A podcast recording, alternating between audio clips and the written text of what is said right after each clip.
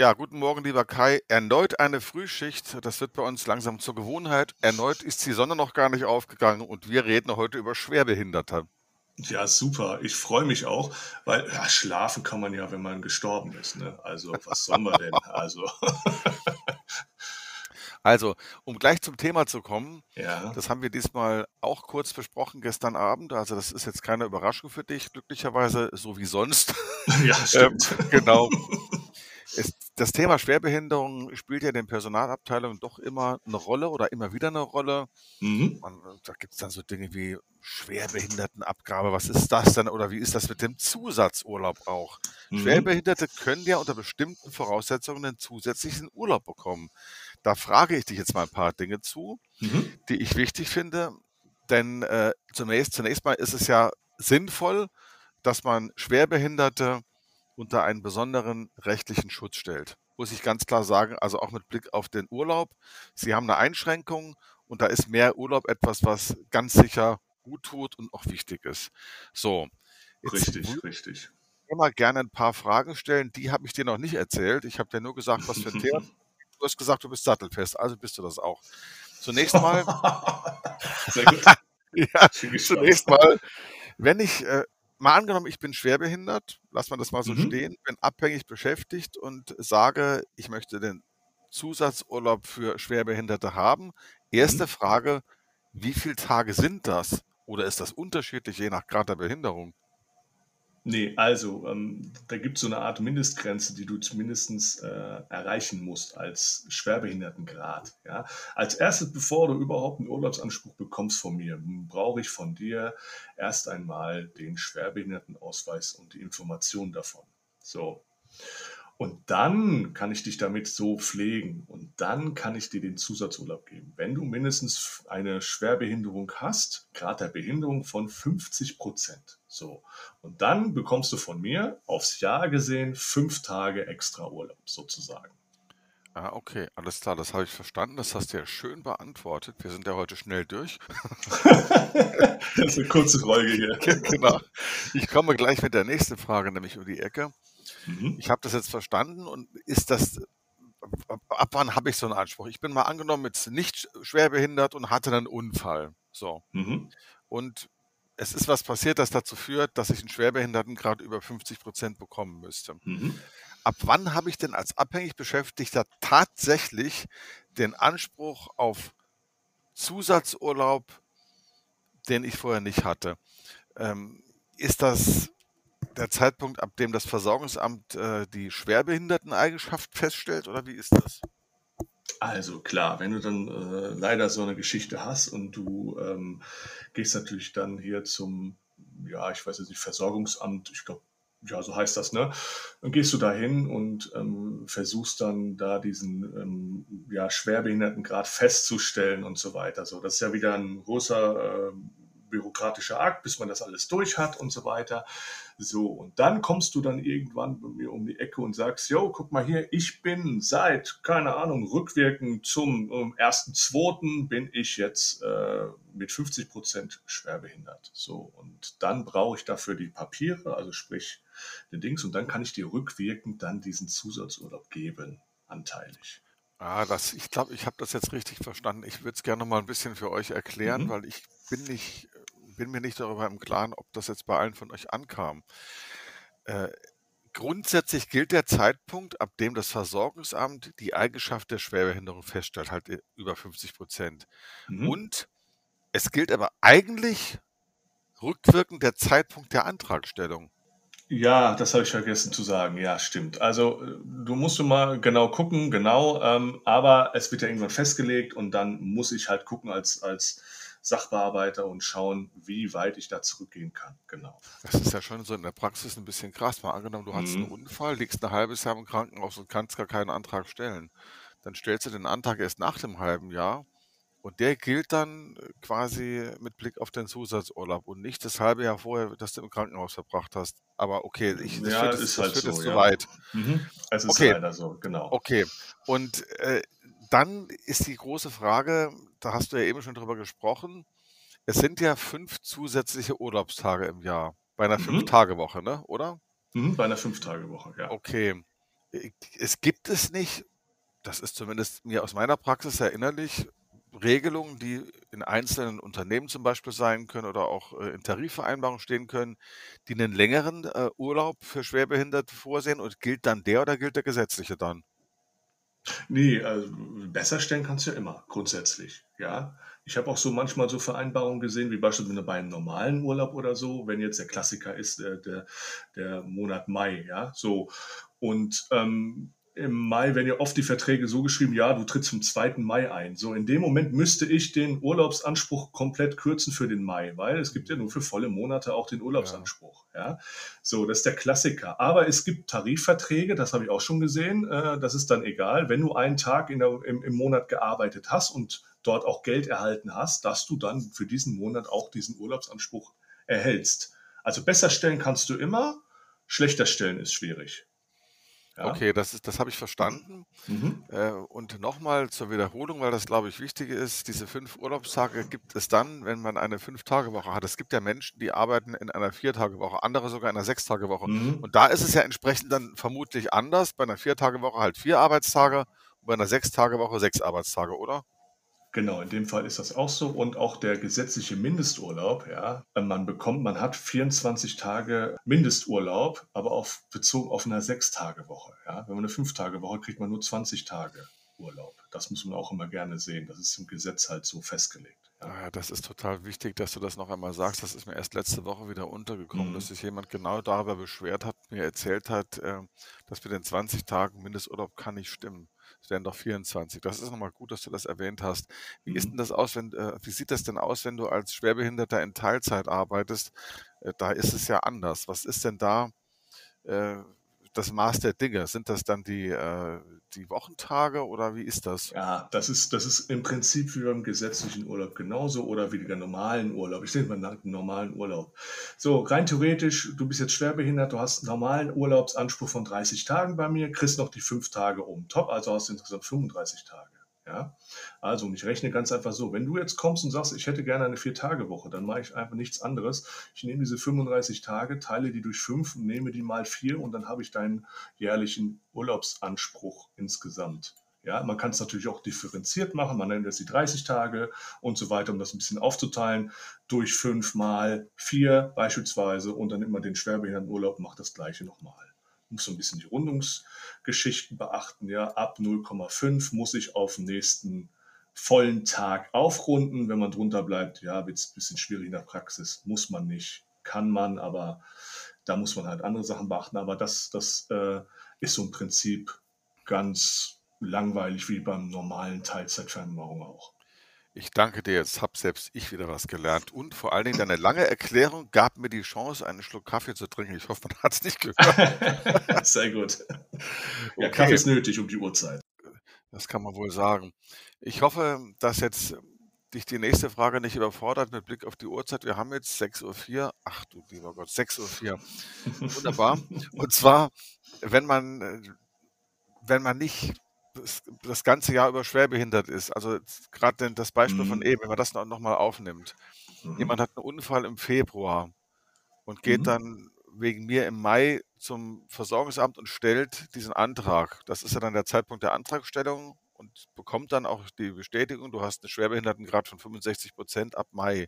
Mhm. Wie sieht es denn dann mit dem Zusatzurlaub aus? Ich würde ja denken, na gut, ab Mai, das sind zwei Drittel des Jahres noch. Also muss ich die fünf Tage hernehmen und äh, rechne das, so wie ich es früher gelernt habe in der Schule, mhm. durch drei mal zwei. Und dann kommt dann irgendeine schiefe Zahl raus. Wie, wie mache ich das dann? So, ganz einfach. Du, du machst, brauchst nicht so kompliziert machen. Du guckst jetzt einfach, du, du hast ja, äh, wenn das ganze Jahr da bist, hast du fünf Tage Urlaub darauf. So. Ja. So, fertig. So, das teilst du durch zwölf und dann guckst du, wie viele Monate ähm, ist er da im Prinzip. Beim Eintritt machst du es so und jetzt ist es ja, äh, seit wann ist er schwerbehindert? Also fünf Monate. Und ich meine, äh, also ab fünf ist das ja, erster Fünfter haben wir gesagt und dann sind, müssten ja, wenn ich richtig rechne, acht Monate sein. Also genau. nehme ich fünf durch zwölf mal acht. So, dann kommt da eine Zahl raus. Und da muss ich gucken, wie ich das äh, runde. Ich kann ja mal nachrechnen, mal ganz kurz, was das wäre. Ganz kurz so als Service, dass man da auch mal guckt, einen Moment, ich muss einen Taschenrechner raussuchen. So, das, Mein Mathelehrer wäre begeistert, was ich heute mache, echt. So, also 5 durch 12 mal 8. So, und dann komme ich auf 3,333. Ja, und dann bekommt er 3,33 Tage Urlaub. Äh, das heißt also, das ist so, wie ich das kenne. Äh, Mhm. Wenn das 3,5 Tage wären, müsste man das, glaube ich, Ja, auf aufrunden vier. auf 4, ne? Richtig, richtig. Da ist er drunter. Erst, wir haben diese magische 0,5-Grenze nicht erreicht. Also bekommt er da, Okay. ist halt schwierig in der Praxis. Wie viel frei nimmt er denn für diese Mhm. 0,3? Da muss man mal rechnen. Aber Mhm. Kommt Anrecht hat er drauf. Okay.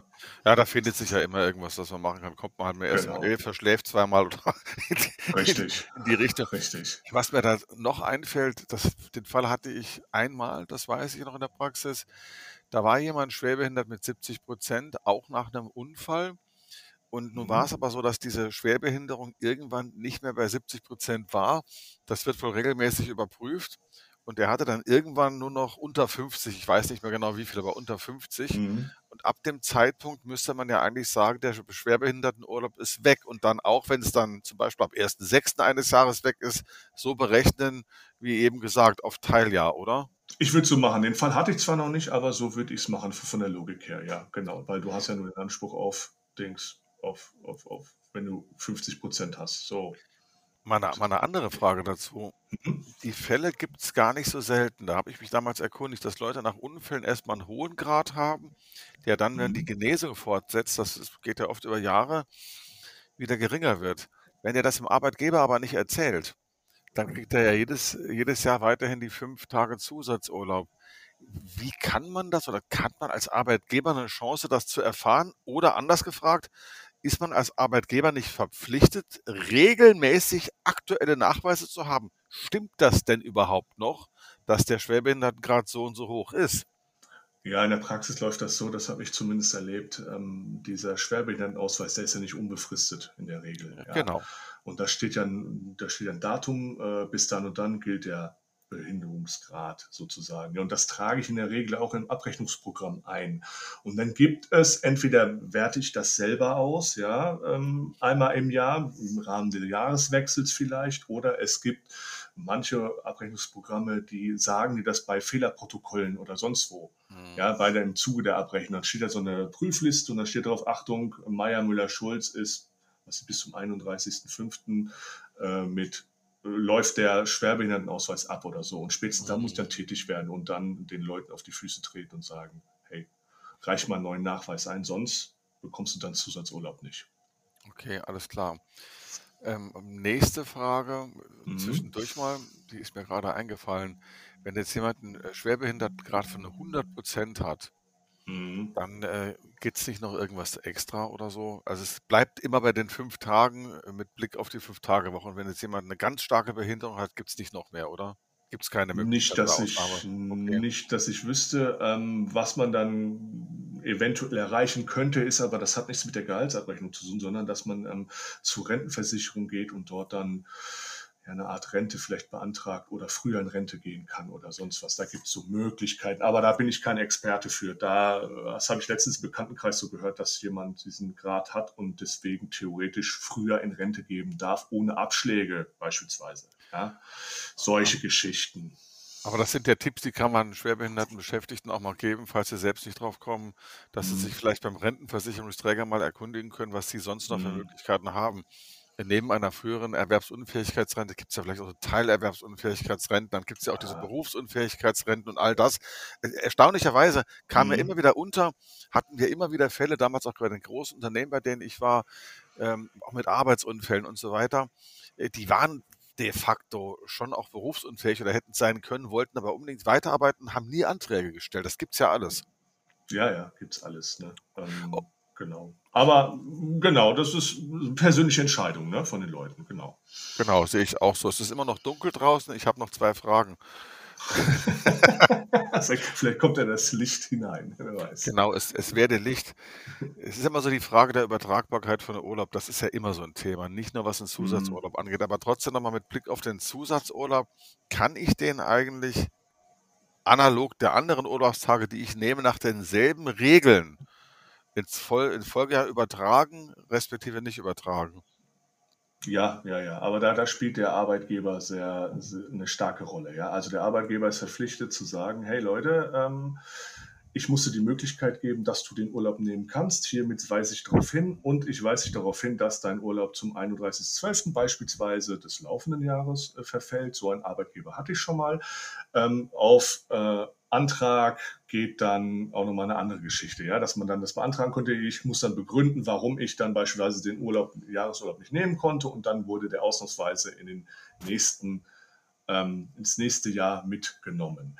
Es gibt andere Möglichkeiten, da wird gesagt, okay, ähm, du musst deinen alten Urlaub bis zum 30.09. des Folgejahres genommen haben, dann fällt er, ansonsten verfällt er. Der Klassiker ist der 31.03. zum Folgejahr, dass da dann noch so eine kleine Pufferzeit ist und dann das Ding verjährt. Ich habe aber auch schon in einer, einer Firma gearbeitet, wo das überhaupt nicht verfallen ist. Dann hat man das Ding mitgeschleppt. Habe ich auch schon erlebt. Also da ist ganz stark ähm, auch der Arbeitgeber mit im Boot, ne, wie er das äh, regelt. Ne? Mhm. Ja, danke. Äh, es ergibt sich daraus noch eine Frage. Mhm.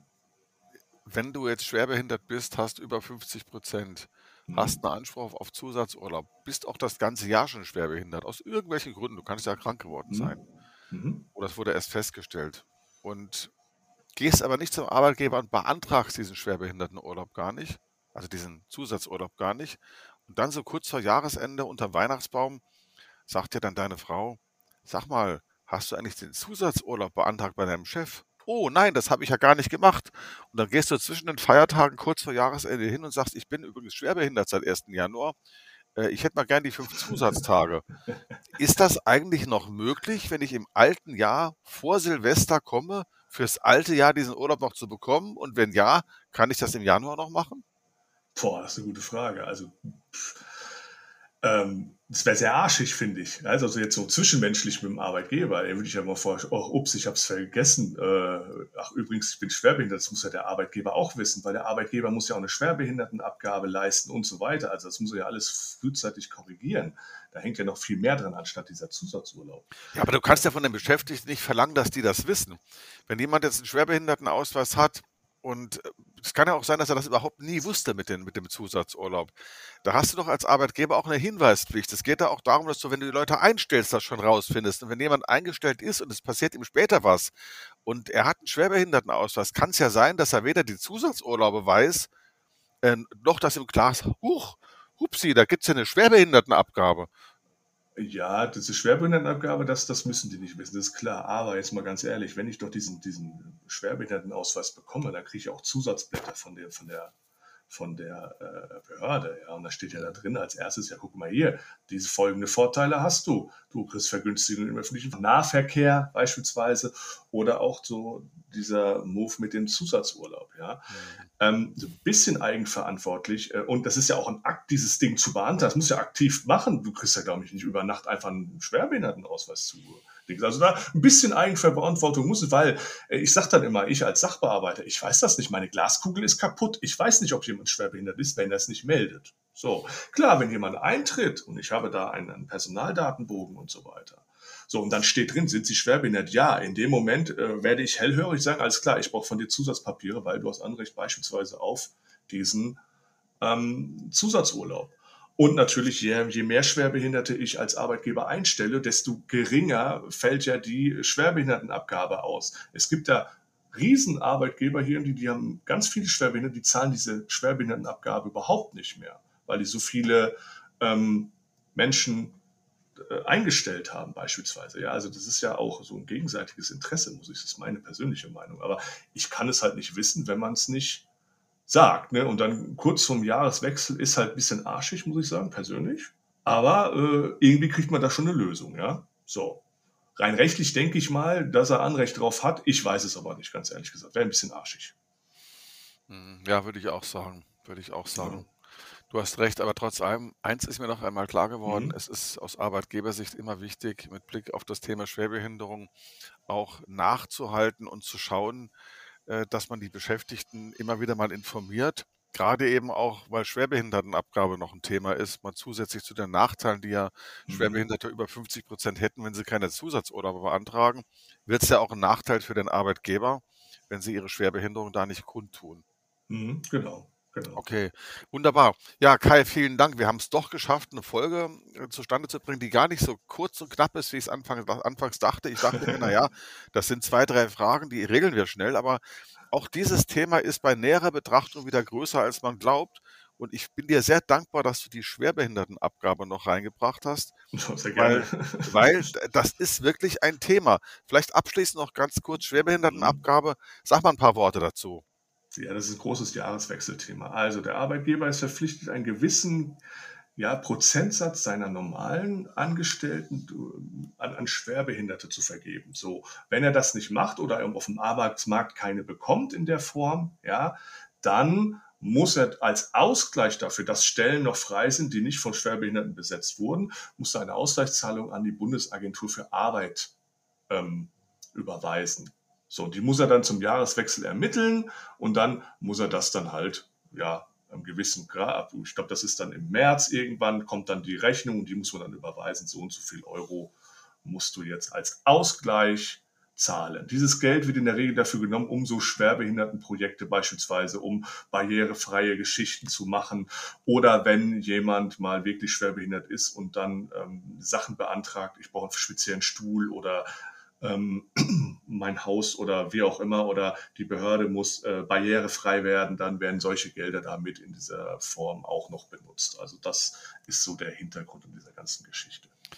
Ich danke dir auch dafür nochmal. Das ist gut, dass das Thema auch noch mal ein bisschen genauer zur Sprache kam. Ich hoffe, ihr habt da das eine oder andere an Neuem erfahren ich freue mich, dass das heute Morgen in aller Frühe so wunderbar geklappt hat. Jetzt kommen die ersten Autos und die ersten Leute biegen aus der Garageneinfahrten und fahren zur Arbeit. Ich jetzt, ja, und ich schließe mich an, aber ich mache das von zu Hause aus heute. Und du? Sehr gut. Ja, nee, heute auch. Äh, wenn wir uns zu früh treffen, mache ich auch Homeoffice. Also ich mache Homeoffice und betreue meine Schäfchen von zu Hause aus. Klappt auch super. Super, prima. Dann wünsche ich dir einen äh, schönen Tag wir machen weiter so. Irgendwann treffen wir uns dann tatsächlich nachts um drei. Ja, ich bin gespannt. Nachts um drei, das wäre doch mal so eine Kneipentour. Ne? Und dann machen wir mal das. Das wäre doch mal was. Das wird eine witzige Folge wahrscheinlich. Aber mal schauen, was wir noch so bringen. Ne? Unter Alkoholeinfluss? Um Gottes Willen. Also, oh, nein, nein, nein. Das wird eine Comedy-Folge. Das müssen wir vorher so deklarieren. Alles klar. Alles ich wünsche dir einen schönen Tag. Ich wünsche euch allen einen schönen Tag. Tschüss. Ciao.